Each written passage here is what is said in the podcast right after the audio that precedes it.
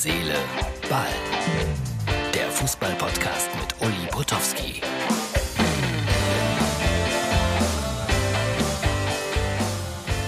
Herz, Seele, Ball, die Ausgabe für Montag. Ja, liebe Freunde, es geht nochmal auf den Balkon. 7, 8, 9, 10 Grad plus. Es soll kalt werden, die Woche. So um die 2 Grad. Das Thema im Doppelpass natürlich auch wieder Bayern und Corona und Kimmich und dass ihm irgendwie ein Wochengehalt oder mehrere einbehalten werden. Und da sprechen wir von äh, 300.000 Euro tatsächlich die Woche. Ist schon ein bisschen obszön. Ne? Das Wort hat Martin mir geschickt und der ist Bayern-Fan. Finde ich auch. Das ist obszön. 300.000 Euro, dafür muss ich zwei Jahre arbeiten oder vielleicht sogar drei. Bin mir nicht so ganz sicher.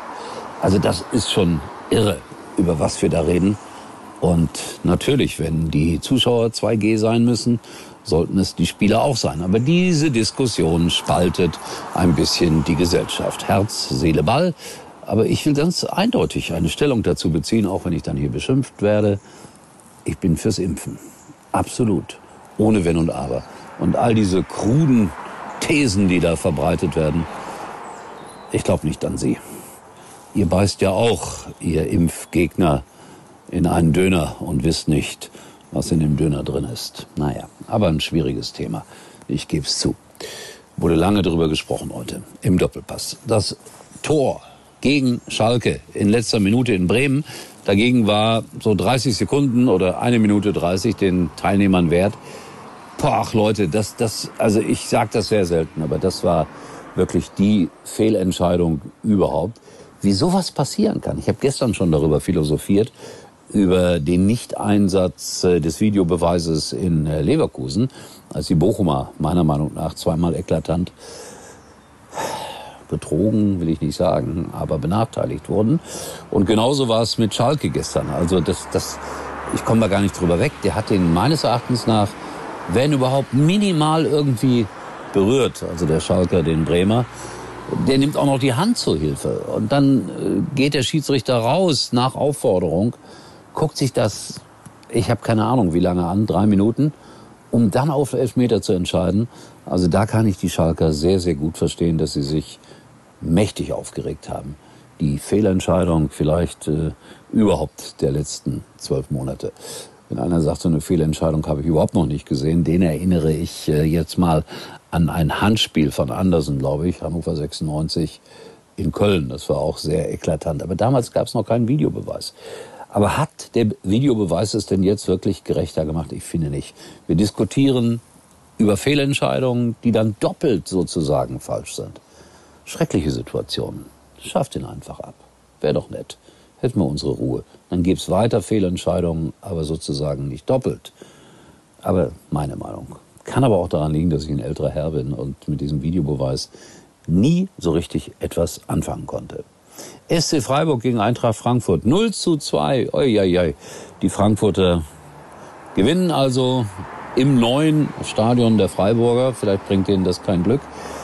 Fakt ist aber auch, dass die Freiburger jetzt auf Normalmaß sozusagen zurückgestuft wurden und die werden am Ende irgendwie Sechster, Siebter, Achter und das ist dann normal. Ja.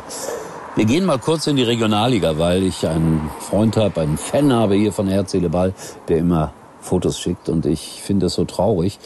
Alemannia Aachen ist 17. in der Regionalliga, also abstiegsbedroht. Und sie haben dieses wunderschöne Stadion, dieses neue Stadion am Tivoli. Ja, das alte war noch schöner, aber schaut euch die Bilder an. Da laufen die Mannschaften ein. Da kannst du jeden Zuschauer einzeln zählen. Und dann gewinnt Fortuna Köln noch mit 1 zu 0.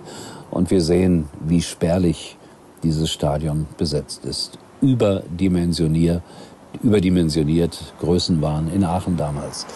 Schade, aber das macht auch klar, Fußball kann auch komplett nach hinten losgehen. Und dabei war ich früher so gerne bei der Alemannia, egal ob zu Zweitliga- oder Erstliga-Zeiten, für mich immer ein besonderer Verein gewesen. Bin gespannt, wie es mit denen weitergeht, aber traurig ist das schon. Und Fortuna Köln hat durchaus noch dezente Ambitionen, vielleicht mal wieder in die dritte Liga zurückzukommen. Da haben sie aber auch eine Zeit lang gespielt und sind nicht so recht weitergekommen. Ja, das ist schon schwer, wenn du da in dieser Regionalliga spielst. So, das waren die Gedanken zur Woche. Wir sehen uns wieder erstaunlicherweise morgen. Und es gab so viele Stimmen hier aus Bremen über Herrn Anfang und ich weiß nicht was. Ich bin ein bisschen müde, müde dieser Themen, um ehrlich zu sein. Hoffen wir mal wieder auf lustige, positive Geschichten bei Herz, Seele, Ball. Erstaunlicherweise sehen und hören wir uns wieder kommende Woche. Tschüss. Uli war übrigens mal Nummer 1 in der Hitparade. So, liebe Herz, Seele, Ball-Freunde, am Ende noch ein kleiner Tipp. Manchmal chattet man ja Dinge, die unter uns bleiben sollten, also quasi zwischen dir und mir. Und da bin ich natürlich froh, dass es den Messenger von WhatsApp gibt. Durch die End-zu-End-Verschlüsselung bleibt Privates wirklich privat und berufliches natürlich auch. Fazit, der WhatsApp Messenger ist für mich ein absolutes Muss. Eigentlich können Sie jetzt abschalten.